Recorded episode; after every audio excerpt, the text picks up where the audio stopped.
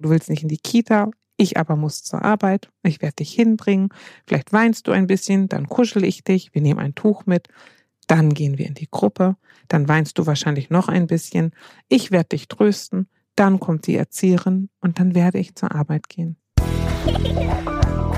Oh Mama. Räumt ihr bitte mal euren Scheiß hier weg. Mami, chill mal deine Base. Herzlich willkommen zu Elterngespräch Eure Fragen. Und man ahnt es, es geht darin um eure Fragen. Ihr schreibt uns, wir antworten.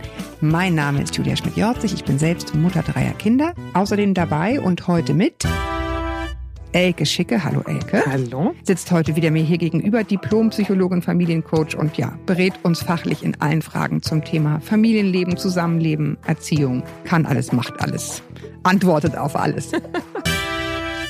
Ja, vielleicht noch einmal wirklich ganz ernsthaft. Ich bedanke mich für euer Vertrauen. Ich habe ganz viele nette Mails bekommen, vor allen Dingen auch nach der Schlaffolge, wo Leute geschrieben haben, endlich können wir wieder schlafen.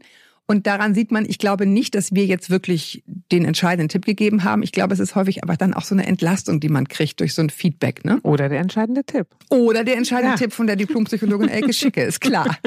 Elke, wir haben heute, oder liebe Hörer, auch ihr da draußen, wir haben heute ein Thema, was, glaube ich, alle Eltern irgendwann beschäftigt, nämlich Kita, Kita-Eingewöhnung bzw. Kita-Probleme. Ich habe jetzt ein paar Sachen rausgesucht, wo es wirklich darum geht, die Kinder haben eigentlich ganz gut angefangen und dann gibt's irgendwie so eine Art Flashback und auf einmal ist irgendwie alles furchtbar.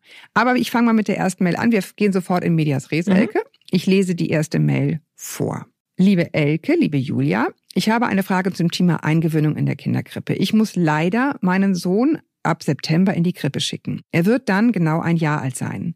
Nun ist es so, dass ich in Spanien lebe und alle Krippen, die ich mir angeschaut habe, keine progressive Eingewöhnung machen, sondern ich soll meinen Kleinen von Tag eins dort alleine lassen. Hättet ihr einen Tipp, was ich tun könnte, um diese erste Zeit für den Kleinen angenehm zu gestalten?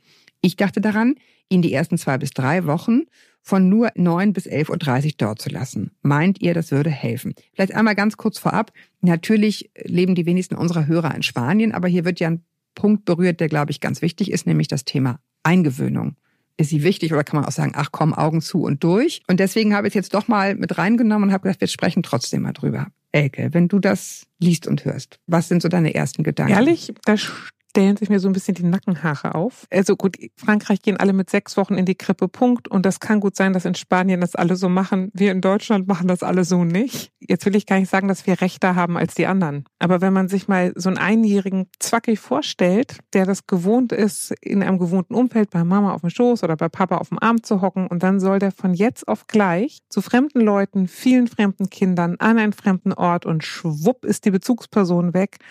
Ich würde denken, es gereicht zu einer mittelgroßen Panik und kann mir gar nicht vorstellen, dass das für Kinder förderlich oder gesund ist. Ich, die sterben davon nicht, aber ich glaube, gut ist das sicherlich auch nicht. Gut, nun ist diese Mutter, also so ist es, wie es ist. Mhm, genau. Ist es, wie es ist. Sie lebt in diesem Land. Ganz interessant finde ich ein Signalwort, nämlich leider. ja, habe ich auch gelesen, aber ich habe auch das Muster vorgelesen. Ich muss leider. Ja. Mhm. Also wenn sie muss, weil sie arbeiten muss, dann ist es eben manchmal so. Und äh, ähm, dann wäre die Frage, wie mache ich es trotzdem am schocklosesten? Und dann würde ich, also ich würde ehrlich gesagt gucken, bis ich eine Kita finde. Wenn es nun wirklich überhaupt nicht zu finden ist, dann würde ich eher die Eingewöhnung bockig, zickig auf eigene Tour machen und nach einer halben Stunde wieder da sein. Mhm. Also weil das ist, find, also die Einjährigen sind ja noch in so einer ganz wichtigen Trennungsangst-Bindungsphase. Das ist relativ sensibel, so die Zeit zwischen acht und Da 14. fremdeln die, ne? Das, was man Genau. Fremdeln nennt, ist halt genau die Phase, in der man dann eigentlich häufig in die Krippe gibt, ne? Genau. Insofern, ich würde das sehr, sehr kurz gestalten. Ich würde es stark durchritualisieren. Also wo sie für Sicherheit sorgen kann, soll sie das auch tun. Und dann würde ich es eher auf eigene Faust so Also machen. einfach eine Zeit lang noch früher holen. noch viel früher. Mhm. Das heißt, äh, sozusagen das Plädoyer an dieser Stelle wäre, nein, Eingewöhnungszeit ist nicht egal, sie ist wahnsinnig wichtig, sie ist ein guter Grundstein und wenn das halt in der Krippe anders gehandhabt wird oder in die Kita, in die ich gehe, dann muss ich schauen, wie ich meinen eigenen Weg dagegen setzen kann. Und dafür, das lohnt sich auch zu kämpfen. Total. Erstens und zweitens ist die Haltung der Eltern, die ihre Kinder weggeben, überhaupt nicht unerheblich. Und wenn ich mein Kind schweren Herzens abgebe, das merken die Kinder sofort und total. Und das Gefühl zu haben, ich muss hier irgendwo sein und meine Eltern fühlen sich gar nicht wohl damit, ist ja noch ein Alarmsignal obendrauf. Insofern würde ich der Mutter ans Herz legen, tief durchzuatmen, sich darauf zu konzentrieren und zu sagen, es ist nun mal wie es ist und ich muss und nun schaffen wir beide das auch. Aber diese innere Haltung von, ja, mein Kind, das kriegen wir hin, ist auf jeden Fall hilfreicher als sie gibt ihr Kind ab und fühlt sich damit hundeelend. Ja, wobei das ist immer so ein bisschen wie an Krankheiten ist man auch selber schuld. Es gibt ja Situationen, da muss man es eben tun. Da sagst mhm. du ja auch ganz richtig, dann muss man da eben sozusagen, dann nützt es eben auch nichts. Aber es ist natürlich klar, wie die Mutter sich fühlt, es färbt aufs Kind ab. Mhm. Nur häufig nützt es ja nichts. Ne? Du genau. musst dann irgendwie zur Arbeit gehen und du fühlst dich natürlich furchtbar und du kannst es auch nicht unterdrücken. Das finde ich so schwierig. Also der naja, Rat ich, ist so ein bisschen nee, ich glaube, scharfkantig. Weißt du, was ja, ich meine? aber das ist, glaube ich, ja, glaube ich gar nicht, weil es letztendlich eine Haltungsfrage ist. Und das ist zu sagen, das ist jetzt, wie es ist. Ich habe mich dafür entschieden und wir beide schaffen das Ja, jetzt. aber das ist was anderes, Ecke. Ja, ne? was? Genau, weil dieses Ich habe mich dafür entschieden. Mhm das finde ich einen ganz, ganz wichtigen Punkt. Also überhaupt bei berufstätigen Eltern, ich rede jetzt nicht nur von Müttern, mhm. sondern bei berufstätigen Eltern, sich selber erstmal zu hinterfragen, warum kommt das Kind in die Krippe? Und wenn ich dann sozusagen schon fühle, wie du ganz richtig sagst, ich muss leider, dann ist es eben etwas, was mir geschieht. Mhm. Es ist aber nichts, was ich entschieden genau. habe. Ich kann das nämlich so drehen und sagen, ich habe mich dafür entschieden, dass wir gemeinsam für das Wohl, auch für das finanzielle Wohl unserer Kinder sorgen. Das ist ein ganz anderes Genau. Ne? Ganz anderes ist eine Haltungsfrage. Ja. Deswegen kann ich trotzdem traurig sein, aber ich habe nicht das Gefühl, es geschieht mir, sondern ich habe mich dafür entschieden, weil ich weiß ich nicht aus Erfahrung weiß, wie ätzend das ist, wenn man finanziell abschmiert. Das ist, glaube ich, für jede Familie wahnsinnig unerfreulich, wenn man irgendwie immer eng ist. Und ich habe mich bewusst dafür entschieden, dass wir finanziellen Spielraum haben und deswegen tue ich das. Das glaube ich dann wirklich, dann fühlst du dich. Genau. Anders, Aber da, ne? das ist der Hauptpunkt, zu sagen, ich habe mich dafür entschieden und das mag jetzt traurig sein. Aber das machen wir beide jetzt. Äh, ganz im Gegenteil. Also ich wiederhole, was du gesagt hast. Mach das ruhig, es war ja richtig und gut. nee, genau, aber es ist eine Haltungsfrage, die, die sich deutlich aufs Kind abfällt, was nicht heißt, dass man dann kalt oder kühl sein muss. Man darf dann natürlich gerne mitfühlen und das ist auch fürs Kind wichtig, zu sagen, ich kann nachvollziehen und fühlen, was du fühlst. Mhm. Und, und das anerkenne ich und das ist erlaubt. Und dennoch habe ich eine Entscheidung getroffen oder dennoch erfordert das Leben von uns einen Schritt und den gehen wir jetzt auch. Zusammen, genau. genau. Ne? Ja. Ich nehme jetzt mal gleich die nächste Mail, weil ja, im Endeffekt genau. rankt sich das immer um dieselben Fragen, mhm. nur in, in Variationen. Liebe Julia, liebe Elke, meine Tochter ist 19 Monate alt und eigentlich sollte sie im August in den Kindergarten.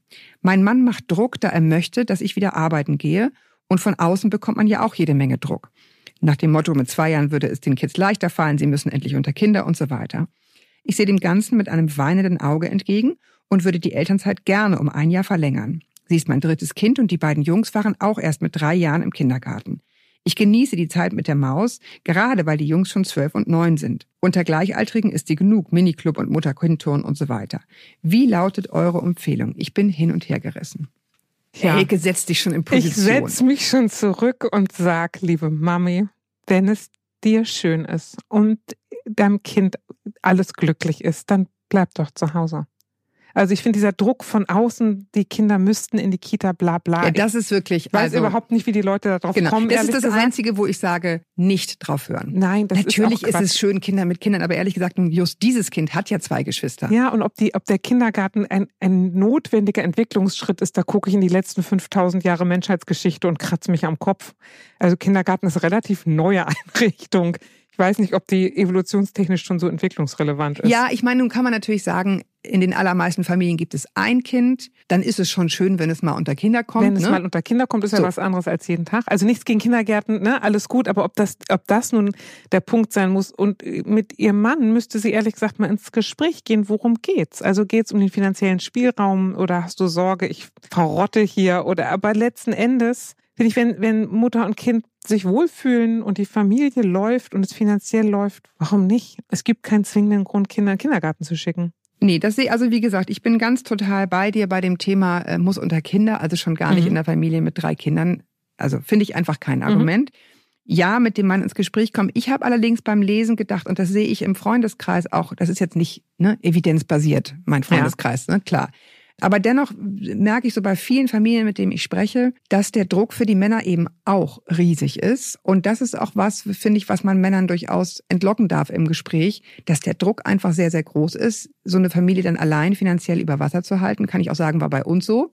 Und war dann für mich irgendwann auch der Grund zu sagen, so, und deswegen haue ich jetzt auch einen Schlag mehr mit rein. Ich sehe, dass das irgendwie eine Menge Holz ist, ein dickes Brett, was irgendwie einer zu wuppen hat. Das geht nicht. Da, da muss auch mehr gehen als die üblichen 15 oder 20 Stunden, damit wir das irgendwie gemeinsam machen. Also ich finde, es Du, ist Julia, gibt, ganz ehrlich, na ja, will ich dazu mal sagen.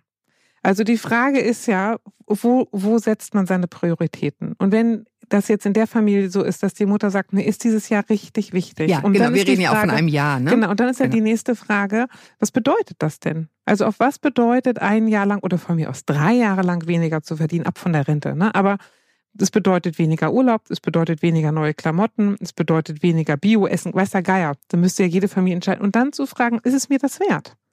Und das ist, wie ähnlich gerade auch, eine Haltungsfrage. Und zu sagen, gut, dann fahren wir das kommende Jahr nicht in Urlaub, aber wir, ich möchte gerne mit meiner Tochter dieses Jahr hier noch haben. Und das Mhm. müsste man dann in der Partnerschaft besprechen. Sagt der Mann, mir ist es ebenso wichtig und wie kommen wir beide miteinander überein?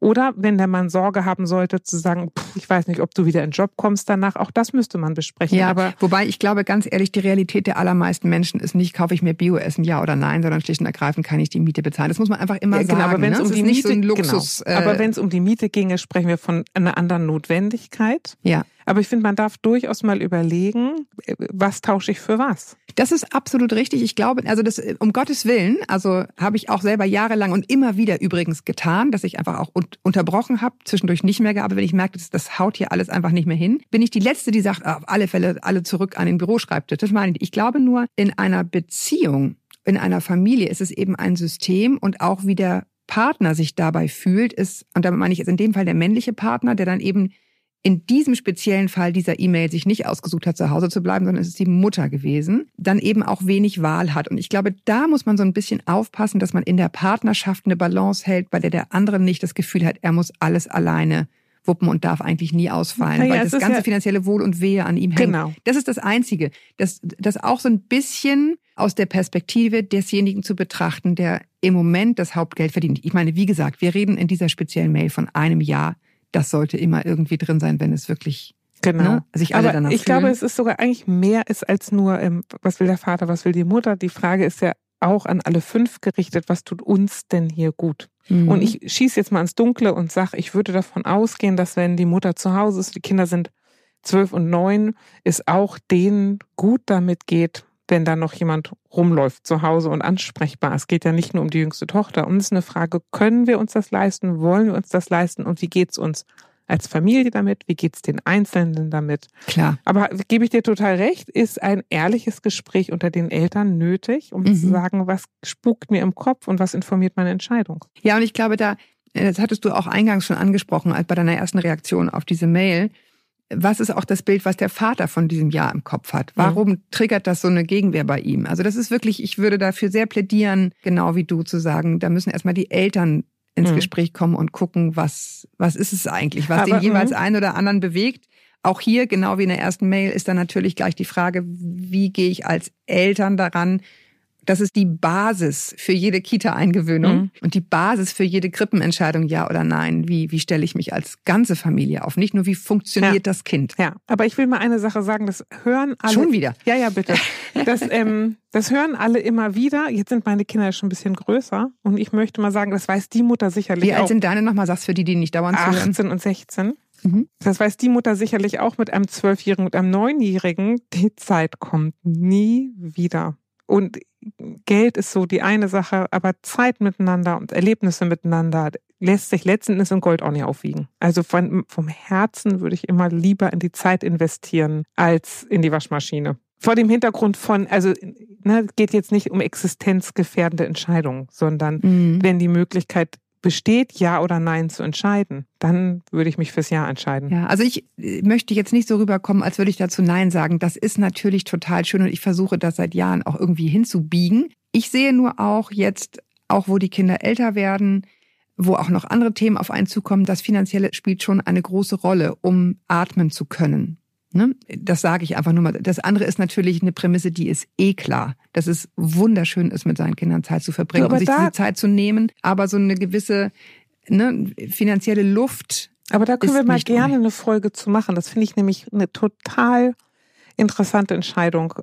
Wie ist das mit Druck von außen? Was, glaube ich, muss ich meinen Kindern bieten können? Das höre ich so oft von Eltern, ne? Entscheiden sich gegen ein zweites Kind, weil sie sonst den Kindern nicht mehr genug bieten können, wo ich mir denke, hoch, warum was soll man Kindern bieten, außer ich hab dich lieb und uns geht's gut zusammen? Mhm. Ich glaube, das macht in Familien, insbesondere in unserer Gesellschaft, viel Druck. Da können wir uns gerne mal länger drüber unterhalten. Ja, letztendlich sozusagen sind wir mittendrin. Ne? Das Mhm. ist ja genau das. Warum, warum gehe ich arbeiten? Warum geht ein Kind sozusagen in die Krippe? Das ist wohlgemerkt, oder in die, in die Kita ist wohlgemerkt kein frauenspezifisches Thema. Das ist ein Partnerthema. Ne? Also Genau. beide sind verantwortlich für diese Entscheidung. Und um das nochmal hier ganz, äh, wollte ich eigentlich vorneweg sagen, jetzt sage ich es aber an dieser Stelle nochmal deutlich, dass es Kindergärten gibt, dass es Krippen gibt für die, die es brauchen, ist ein Segen. Mhm. Jetzt kann man sozusagen nur darauf drängen und hoffen, dass dort genug Menschen arbeiten mit guter Qualifikation und dem Herzen am rechten Fleck. Das Also- ist dann hier das nächste Ja, Thema. Aber wir wünschen uns natürlich immer perfekte Angebote und die absolute Entscheidungsfreiheit, diese zu nutzen oder nicht. So ist es ja im richtigen Leben nicht. Nein, ne? leider nicht. Ja. Genau. Die perfekte Kita, die hat halt keinen Platz frei. Ne? So ist es meistens. Mhm. Also, nächste Mail, die uns aus dem Urbia-Forum erreicht hat, wo auch viel über dieses Thema diskutiert wird, habe ich jetzt gelernt. Hallo, ihr Lieben. Meine jüngste Tochter wird im Juli drei und geht in die Krippe, seit sie 14 Monate alt ist. Sie hat sich damals schnell eingewöhnt und hat sich immer wohl gefühlt. Auch die gefürchtete Krise, die nach ein paar Wochen, Monaten oft kommt, hatten wir nicht. Sie hat morgens immer ein bisschen Theater gemacht, Mami hier noch ein Bussi und da noch mal kuscheln, aber sie ist dann gern gegangen und alles war gut. Die Erzieherinnen waren immer ganz begeistert von ihr. Sie war zu allen freundlich und lieb. Das ist in Anführungsstriche gesetzt und hat sich gut in die Gruppe integriert. Zu Hause ist sie recht zickig, hat ihren eigenen Kopf. In der Kita war das gar nicht so. Jetzt haben wir eine echte Krise. Letzte Woche rief mich die Erzieherin an, sie wäre krank und ob ich sie abholen könnte. Sie war morgens absolut gesund und ich habe sie gefragt, was sie denn hat. Ja, sie weint, möchte abgeholt werden und sagt, sie sei krank. Wir haben uns dann darauf geeinigt, dass wir noch mal eine Stunde warten und dann noch mal telefonieren. Nach der Stunde ging es ihr auch gut. Sie hat wieder gespielt, es hat ihr nichts wehgetan. Ich habe sie also nicht abgeholt. Es war auch am Nachmittag alles gut, sie jammerte nicht und erzählte auch nichts Ungewöhnliches. Aber seitdem will sie nicht mehr in die Kita gehen. Erst war das morgendliche Theater mal mehr, noch fünf Küsschen und noch siebenmal drücken, alles gut. Seit gestern brüllt sie wie am Spieß und heute fing sie schon daheim an zu weinen. Beim Abgeben ist sie völlig eskaliert, hat geweint, geschrien und wollte sich gar nicht wieder beruhigen. Mir hat das so leid getan, aber ich kann auch keinen Grund sehen, warum das plötzlich so ist. Ich kann irgendwie überhaupt nicht damit umgehen. Meine zwei Großen hatten das so nie und sie ja bisher auch nicht. Wie reagiere ich richtig? Ich habe sie immer in, wieder in den Arm genommen und ihr erklärt, dass wir nicht daheim bleiben können, aber sie steigert sich da so rein, das kommt gar nicht bei ihr an. Ich fühle mich, als würde ich sie allein lassen, aber es geht ja nicht anders. Wir müssen ja in die Arbeit. Im September steht der Wechsel in den Kindergarten an. Ich habe wirklich ein bisschen Angst davor. Gab es bei euch auch solche Zeiten und was soll ich tun? Tja, Lang. ganz schön viel. Also, das Erste, was mich interessiert, ist, ist da irgendwas vorgefallen? Also, kommt das wirklich aus dem blauen Nichts? Das, ich würde da immer mal nachforschen, bevor man sagt, ja, ja, ist einfach nur eine Phase. Ich würde irgendwie mal versuchen rauszufinden, war da was, ohne jetzt Misstrauen sehen zu wollen. Das andere, was ich mir fantasiert habe, Ja. die Frage, okay, wenn das Kind probiert zu sagen, ich bin krank, was passiert jetzt? Und hat also fantasiert das Mädchen vielleicht die Erfahrung gemacht, aha, ich bin krank, aber ich werde dann gar nicht abgeholt. Na, das ist jetzt zwar nicht schlimm, aber kann ja gut sein, dass sich das Mädchen überlegt, auf dich ist gar kein Verlass, Mama. Wenn man sagt, ich bin krank, kommst du nicht. Naja, oder es war halt bisher Verlass. Wenn man krank ist, dann war immer klar, man kriegt eine Mhm. absolute Zuwendung. Ne? Mhm. Das war dir offenbar dann bisher die Erfahrung. Denn wenn sie dann gesagt hat, sie ist krank, Also wenn wir es jetzt darauf beziehen wollen, ich, das, weil es so hineinfantasiert ist, frage ich mich das zumindest. Die andere Frage, die ich mir stelle, sag ich mal so, Angst hat keine Ohren. Na, da braucht man mit den Kindern ehrlich gesagt nicht sprechen und nichts erklären. Den muss man sich auf den Schoß nehmen, schmusen, beruhigen, sagen so jetzt erstmal die Angst raus. Und das ist ja häufig die Schwierigkeit, wenn die Kinder so abgehen, ist man ja auch als Eltern in heller Aufregung, ne? Da die Kraft zu finden, durchzuatmen, Kind auf den Schoß, solange du so panisch bist, gehe ich sowieso nirgendwo hin. Also das ist ja was anderes, ob du so ein bisschen knöterst und ich sag, komm, das kriegst du hin, auf Wiedersehen, oder ob ich merke, die sind in richtiger Not. Dann würde ich die im Leben nicht allein lassen.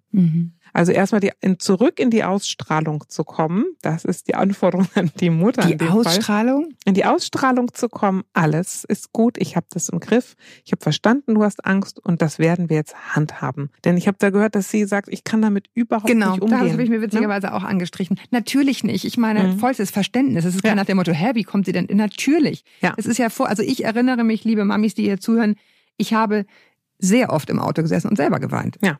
nach dem Abgeben, ne? Weil du dachtest, so, scheiße, jetzt irgendwie, jetzt hat der schon wieder oder die schon wieder oder es ist, es ist ätzend. Da Ja. gibt's kein, äh, kein Aber das Vertun. hört sich ja nicht nach so, so ein bisschen Geheul an, Nee. ne? sondern es hört sich ja nach einem richtigen äh, Grand Mal, würde man sagen, einem Mhm. großen Malheur an. Ne? Also ich würde da nochmal in ganz, also mir Mühe geben, sehr, sehr, sehr ruhig und klar zu reagieren. Ich würde es auch zu Hause richtig vorbesprechen und sagen, pass mal auf. So war das die letzten beiden Morgen da. Ich befürchte, das wird morgen wieder so sein. das Kind wird drei, ne? Ja, die ist schon drei.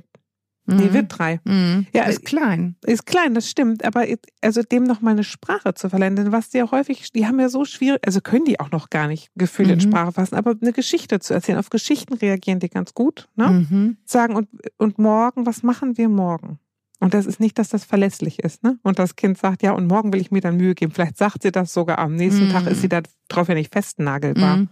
Aber in eine Sprache zu und, und dann werden wir das so machen und dann werden wir das so machen. Und wenn du so doll weinst, dann werde ich dich trösten und dann gebe ich dich der Erzieherin und dann gehe ich auf die Arbeit. Also dass Mhm. für die irgendwie so ein Ablauf auch drin ist und die dann ne, eine Also- Idee haben, wovon, wo, wie könnte das klappen. Vor allem aber die Mutter eine Idee hat. Also ich erzähle die Geschichte ja meiner Tochter. Ich erzähle sie aber auch mir. Ich höre mir ja auch zu. Ne? Morgen wird das so sein, du ziehst dich an, dann wirst du quaken, du willst nicht in die Kita. Ich aber muss zur Arbeit. Ich werde dich hinbringen. Vielleicht weinst du ein bisschen, dann kuschel ich dich. Wir nehmen ein Tuch mit. Dann gehen wir in die Gruppe. Dann weinst du wahrscheinlich noch ein bisschen. Ich werde dich trösten. Dann kommt die Erzieherin und dann werde ich zur Arbeit gehen. Ist ja für beide, so wird dieser Ablauf sein. Da kannst du dich drauf verlassen und ich mich auch. Mhm. Ja, mir wird das Herz immer noch ganz schwer bei diesen Ja. Erinnerungen an diese Momente, ne, wo du also ich glaube ganz grundsätzlich, es gibt ja die Situation, wo du eigentlich innerlich schon unter Druck bist, wenn du dein Kind abgibst, Mhm. weil du weißt, äh, erstens musst du in zwölf Minuten die Bahn kriegen, zweitens hast du dann in 45 Minuten den Termin, das heißt, du darfst die Bahn auch nicht verpassen und so weiter. Mhm. Die ganzen Dinge, die man muss. Mhm. Und meine Erfahrung ist, und das wird dir wahrscheinlich nicht anders gehen als, als, als echter Profi, dass es sich lohnt, sich die Zeit zu nehmen, diese Probleme gründlich und in Ruhe zu beheben, auch wenn man wichtige Termine hat, weil es eine Investition in die Zukunft ist Absolut, und in, ja. die, in das Vertrauen, das die Kinder in dich haben. Wenn wirklich Not am Mann ist, bin ich da. Und da bin ich auch wirklich, also da bin ich auch, auch wenn ich immer berufstätig war mit Kindern, da muss man auch seine Prioritäten klar haben. Ne, gerade wenn man auch gerne arbeitet, Ja. ist das eine Investition in die Zukunft, sich die Zeit für diesen Kummer zu nehmen und notfalls hattest du vorhin, als wir bevor die Mikros an waren, Mhm. schon mal gesagt, notfalls eben auch nochmal eine zweite Eingewinnung zu machen und zu gucken, was passiert da eigentlich, wenn ich nicht hier bin. Du, das eine und das andere ist auch, genau, kann ja sein, dass man eine Bahn kriegen muss, wäre die Frage, gehen wir einfach früher in den Kindergarten? Oder nehme ich mir die Zeit und sage, ich komme die nächsten beiden Morgen später zur Arbeit. Ich hatte das, ich habe ja, arbeite ja mit Terminen, ne? Mhm. Ich habe das, als die Kinder kleiner waren, bin ich öfter eine Viertelstunde zu spät gekommen und habe dann relativ kaltschnäuzig gesagt, Erziehung geht vor, sonst komme ich die nächsten Monate zu spät. Also Mhm. das ist eine gute Investition, dass bei den Kindern ankommt, der, ich bin die absolute Priorität. Manchmal auch, dass ich meine Handschuhe anziehe bei minus fünf Grad, ist die absolute Priorität und Mama geht nicht einen Schritt deswegen beiseite und sagt nicht, oh Gott, ich komme zur Arbeit und mache jetzt faule Kompromisse. Und das ist genau da dasselbe, zu sagen, nehmen Sie sich lieber die Zeit, kommen Sie drei Tage später, aber dann haben Sie es auch hinter sich. Schwierig finde ich ja auch, ich meine, diese hier, die- dieses Kind ähm, ist jetzt fast drei, Mhm. also das kann natürlich schon irgendwas sagen, aber natürlich nicht alles erzählen, was in Nein. der Kita eventuell passiert ist. Und das ist ja so ein bisschen, finde ich, der Punkt, den man grundsätzlich bedenken sollte. Sowohl, also oder gerade erst recht in der Krippe, Mhm. ähm, also wobei die ist ja hier in der Krippe, Mhm. Als auch im Kindergarten, zu verbalisieren, was da wirklich ist, weswegen ich auf einmal Bauchschmerzen habe. Mhm. Das können Kinder in dem Sinne so eben Na, einige, sehr spät. Einige können es recht gut. Was man aber gut machen kann, ist denen zu helfen, zu sagen, du bist traurig. Ja, das kann ich verstehen. Du möchtest lieber, dass ich hier bleibe. Ja. Nee, aber ich meine jetzt, was da passiert ist. Ja, was da passiert ist, das stimmt, das ist mitunter schwierig. Ich, man kann die, die Erzieherin auch nochmal fragen und auch mal sagen, Mensch, also irgendwie, irgendwas kommt mir da komisch vor. Das können wir doch nochmal gucken oder nachdenken.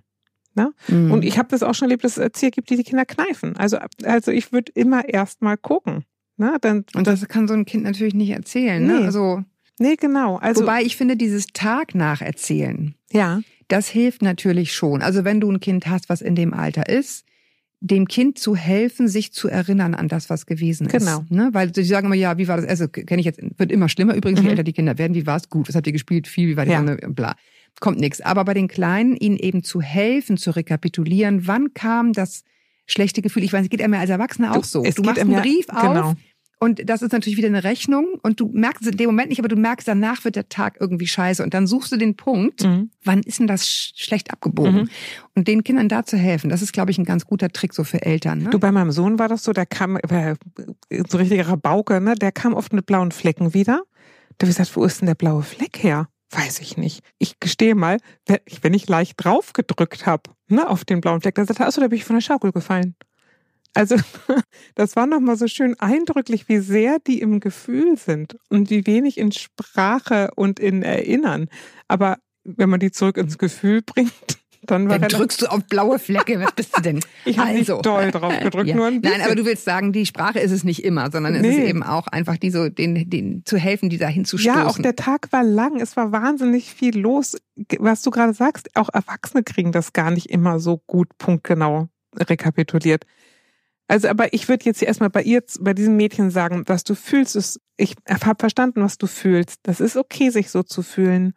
Ich komme dem entgegen, aber auch ich habe ein Gefühl und einen Plan. Und das müssen wir irgendwie zusammen hinkriegen. Also wenn ausgeschlossen ist, dass da irgendwas Schlimmes war, dann nochmal Zeit nehmen, Gefühle anerkennen, auch die eigenen und dann mit sich oder je nach Absprachefähigkeit des Kindes mit dem Kind vereinbaren. Und so werden wir jetzt vorgehen. Und hier sei auch nochmal ganz deutlich gesagt, das ist ja nicht nur ein Mami-Thema, sondern man kann ja auch Ideen und Wege finden, das dann zwischendurch mal abzuwechseln, ne? den, Mhm. den Partner damit reinzuholen, je nachdem, wer da morgens wegbringt. Mhm. Bei ganz vielen ist es ja, also wenn man, wenn man Mann sie bringt, ist das alles gar kein Problem. Ja, fies. Wo ich immer denke, so, ja, warum jetzt genau nicht? Ja. Ja, warum? Warum? Warum? nicht? Weil die Kinder genau merken, wie der eine tickt und wie der andere tickt. Und die Kinder merken genau, oh, da geht das Herz von meinem Papa auf. Der kann das nicht ab, wenn ich so traurig gucke. Und nee, ich, ich kenne das genau andersrum, dass die Mütter sagen, also wenn man einen Mann sie bringt, dann ist es alles gar kein Problem. Du, ein Hoch auf die Männer, die haben etwas sehr Klares und Eindeutiges. Die machen nicht so, also jetzt darf ich so in Pauschalen sprechen, die machen nicht so ein Gewese. Hier, Mausilein, Aber alles ich finde gut. jetzt auch schön. Ja, es ist auch, aber ich sag mal, Kinder brauchen immer beide Energien. Die brauchen das klare, deutliche raus ins Leben und die brauchen das schnuffelige, knuschlige, ob es nun von Mama und Papa oder umgekehrt kommt, ist egal. Ne? Mhm. Aber natürlich ist man dazwischen. Die Balance ist es. Genau. Und von beidem braucht man was und beides kann man auch.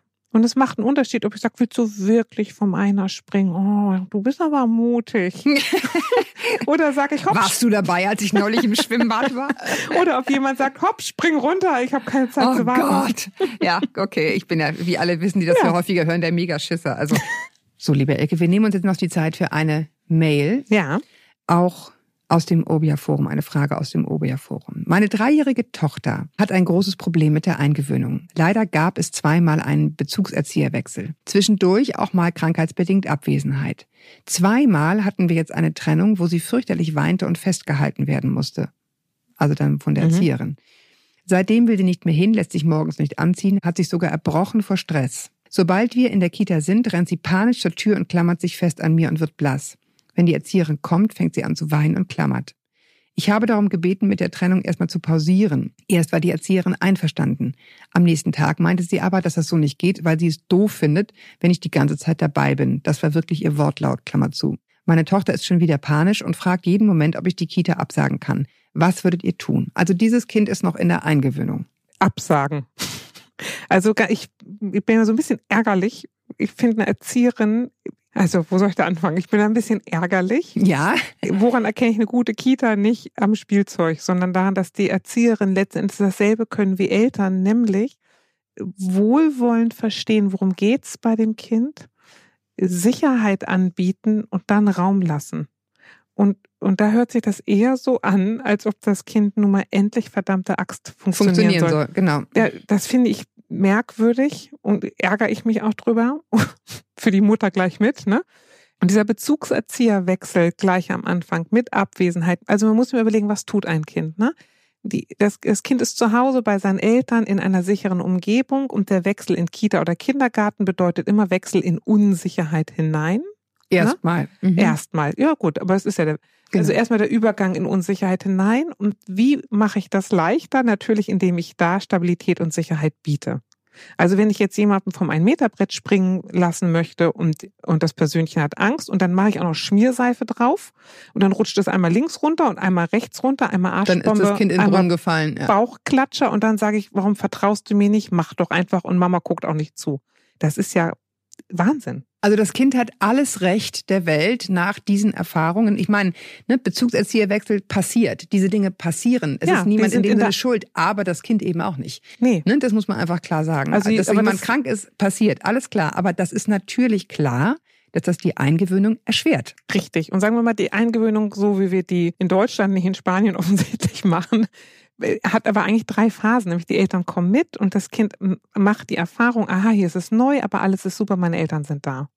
Dann gibt's so die nächste Phase, wo die Kontakt zu den Erziehern aufnehmen und merken, aha, die sind lieb, die können sich auch um mich kümmern, meine Eltern gehen mal weg und kommen dann wieder, das ist okay hier, bis es dann schließlich so weit ist, dass die Eltern gehen können, die Kinder verstanden haben, ich bin bei meinen Erziehern gut aufgehoben. Die, die wissen, was sie tun und Ja. ich kann hier Sicherheit finden. Wenn das Kindchen hier ne, in den Kindergarten kommt und die Erfahrung ist, keine Ahnung, wer hier für mich zuständig ist, ständig irgendwer anderes verlässlich Und ich meine, man nicht. mag auch nicht jeden. Ne? Nee. Also ich weiß von meiner Tochter, die hatte zwischendurch große Schwierigkeiten, in ihre Schule zu gehen. Und da war einfach sozusagen die falsche Lehrerin zur falschen Stunde, nämlich zur ersten. Ja. In der letzten war es nicht so schlimm, aber zur ersten, das war eben dann zu viel des Guten. Dann wollte Ja. sie nicht hin. Das haben, haben wir inzwischen sozusagen im Griff, Gott sei Dank. Aber nein, also das Kind, finde ich, hat nach dieser, nach diesem Hin und Her alles Du, recht, ganz äh, ehrlich, sich vor mehr Stress, Zeit zu haben. Ja, sich vor Stress abbrechen. ich finde noch eine, ge- genau. blass werden. Ganz ehrlich, alle Alarmglocken an, volle Kraft zurück. Ja. Nochmal neu. Das ist jetzt nochmal zeitintensiv. Aber da würde ich auch ehrlich gesagt die Erzieherin auf den Pott hocken und Genau, sagen, das wollte ich noch mal einmal. Jetzt will ich einmal was Kluges na sagen. gut. Nein, ganz im Ernst. Ich finde, ganz wichtig ist auch diese Unterhaltung zu führen ohne Kind. Mhm. Ja, also wenn das Kind, und ich meine, mit drei kriegst du das dann schon mit, wenn die Erzieherin sagt, ich finde doof, wenn sie die ganze Ja. Zeit hier sind. Also das sollte man versuchen, auch dieses die Erzieherin auf den Pott setzen, bitte zu tun, wenn das Kind nicht dabei ist. Dann kann man nämlich auch ganz anders sprechen. Und ich finde auch, wenn du jetzt sagst, man sollte sich nochmal Zeit nehmen, mit dem Kind da so eine richtige Eingewöhnung zu machen, ja, aber meine Erfahrung ist auch, es gibt Situationen, da muss man dann auch sagen, das klappt hier nicht. Mhm. Alles nochmal neu. Neue Ja. Kita. Also ist super ätzend, müssen wir nicht drüber sprechen. Ja, ja. Ne? Du bist, äh, steigst wieder ein nach Babyzeit oder Elternzeit Mhm. und du hast einen Job und so weiter. Das ist eine Riesenbelastung auch für die Eltern. Da ist ein Druck unheimlich da. Auch eine, ich weiß, bei ganz vielen Müttern geht ja auch dieses Berufsselbstvertrauen dann verloren, dass sie dann irgendwie denken, oh Gott, ich kann das irgendwie alles gar nicht mehr. Ich verstehe das total, aber es ist wirklich eine gute Investition, notfalls dann zu sagen, alles in mir sagt, das wird hier nix. Ähm, auch langfristig nicht, auch wenn ich nochmal eine Eingewöhnung mache und dann auch die Notbremse zu ziehen. Aber man kann Gilt im Leben, gilt auch in der Kita. Man kann grundsätzlich zur Erzieherin sagen, wissen Sie was, das ist Ihr Job. Sie wissen besser als jeder andere, wie wichtig eine gute Eingewöhnung ist. Und das können Sie doof finden oder nicht. Aber das braucht es jetzt eben. Genau, aber wenn man dann merkt, man stößt bei so einer Person überhaupt nicht Ja, auf Verständnis, ist sie einfach auch die falsche Person. Richtig. Ne?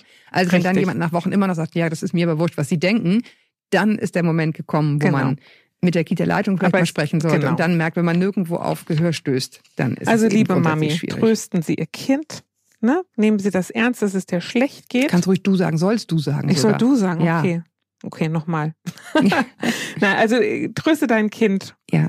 Nimm das ernst, nimm dich ernst. Die Erzieherin soll gefälligst tun, was sie als Profi tun muss, nämlich eine sanfte, gute, wohlwollende Eingewöhnung. Wir wünschen euch für diesen Weg ganz viel Kraft und innere Haltung. Und es lohnt sich auch, das sei nochmal unser Plädoyer hier am Ende, sich für diese innere Haltung ein bisschen Zeit zu nehmen.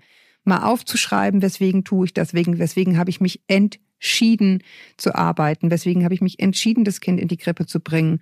Was sind für mich die Mindestkriterien, die erfüllt sein sollten, damit ich gut sagen kann, jetzt gehe ich auch wenn du vielleicht weinst. Und eine Sache sei noch mal gesagt, das haben wir, glaube ich, noch gar nicht gesagt. Weinen ist erstmal gut. Ein Kind muss nicht nicht weinen und, und, und funktionieren. Es, es heißt, es, es gibt eine stabile Bindung und ich bin traurig, dass meine Bindungsperson geht. Und das ist gut Genau. und richtig. Aber das Weinen eben in einem Maß, das tröstbar Genau. ist. Dieses Ja. untröstliche Weinen, auch volle Kraft zurück. Ne? ja, Aber äh, tröstbares Weinen ist in Ordnung. Genau, und Erbrechen und so, das ist wirklich ein Alarmsignal.